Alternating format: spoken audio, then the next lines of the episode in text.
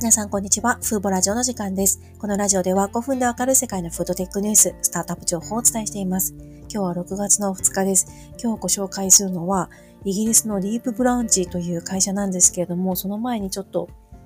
えー、気になる記事を見かけまして、今日、あの、記事、えー、朝日新聞で見たんですけども、あの、世界の SDGs の達成ランキングで日本が昨年の18位からさらに低19位に低下したというニュースがありました。この中で最低評価、あの、段階、5段、4段階でそれぞれの項目が評価されるんですけども、最低評価だったのがジェンダー平等や、その他気候変動対策もあったんですよね。昨年に続き今年も気候変動対策については日本は最低評価だったということで、やはりこの海外に比べて少しこういった意識対策やこの背景にある意識の問題のこの低下がこう SDGs のランキングにも反映していますし、こう国内の代替タンパク質動向全体にも出ているなと感じました。で、これに少し関連しますが、今回ご紹介するのがイギリスのディープブランチという企業なんですが、この会社は二酸化炭素を原料に持続可能な食品や動物飼料用のタンパク質を開発しています。今月にアイスランドの国営電力会社と提携を発表しました。一つのスタートアップ企業、イギリスのスタートアップ企業がアイスランドの国営電力会社とパートナーシップを締結しました。この提携ではディープブランチの最初の商用生産施設をアイスランドに建設できるか、その可能性について分析するということです。ディープブランチは二酸化炭素と水素と微生物を使って単細胞タンパク質というものを作っています。これはあの微生物がメタンや糖類などを取り込んで、その体内に作るタンパク質を単細胞タンパク質と言うんですけれども、ディープブランチの場合、メタンや糖類ではなく二酸化炭素を活用することで、この大気中の二酸化炭素を減らしつつ、今後高まる需要を満たすためのタンパク質を生産しているというわけですね。まあ、いわば二酸化炭素をアップサイクルする取り組みにもなっています。そして以前オランダでパイロット工場を設立しまして、それであの生産してきたと思うんですけども、今後5年以内に今度は本格的な商用生産施設の今候補地を検討しているところだということです。以前の報道ではノルウェーが最有力候補地だということでしたが、今回の報道ですと、もしかしたらアイスランドのかノルウェーにこう上回るあのノルウェーではなくてアイスランドを選ぶ可能性もあるかなというところですね。で、今回の候補地の選定では、飼料の生産メーカーや水産業者など、下流市場におけるプレイヤーに近いかどうか、その工場が近いかどうか、そして、あの、この会社、ディープディープブランチが行う連続発酵プロセスに必要なエネルギー源である水素を入手できるかどうかが重要な検討材料となるということです。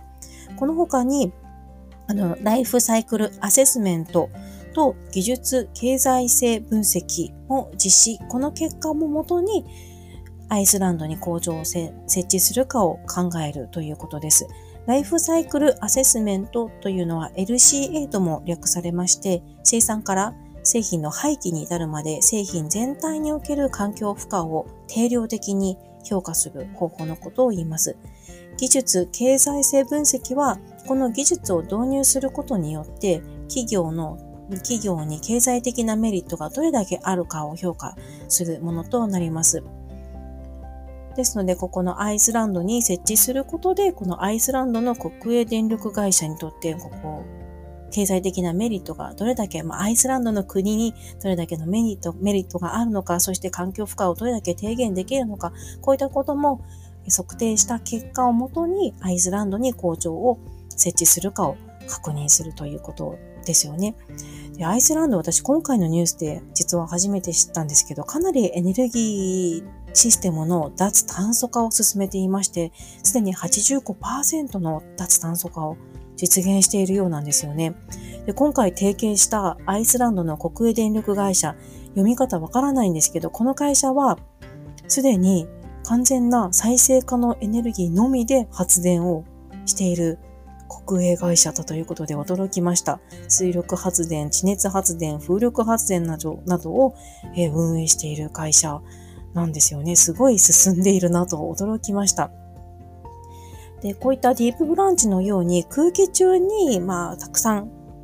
無限にある二酸化炭素を使ってタンパク質を作ることができると、今のようにこの輸入コストが上がったり、穀物が高騰したりといった、こういった変動、価格の変動や地政学的な要因による輸入制限などの影響を受けずに年間を通じて施設内で安定してタンパク質を作れるようになるので、非常にこうサステイナブルでこう効率的なものだと思います。安定したタンパク質生産につながるものだとして、世界でいくつかこういった Deep Branch のように二酸化炭素を原料にタンパク質を作る企業が登場しているんですよね。フィンランドの Solar Foods という会社やアメリカの NovoNutrients という会社などいろいろな企業が人が食べるタンパク質ですとか、あと動物飼料用のタンパク質も開発しています。今、穀物の高騰で動物飼料もこう価格が上がっていますので、そういった畜産農家にとっても一つのこう解決手段になる技術なんですよね。そして畜産だけではなく、こう脱畜産の動きも促進できる可能性のあるタンパク質生産技術ということで、すごく面白いなと思いました。ちなみにアメリカのノボニュートリエンツという会社は、日本企業とも日米で連携していろんな性能検証を行っているみたいで、どの企業か気になってるんですけど、もしかしたら、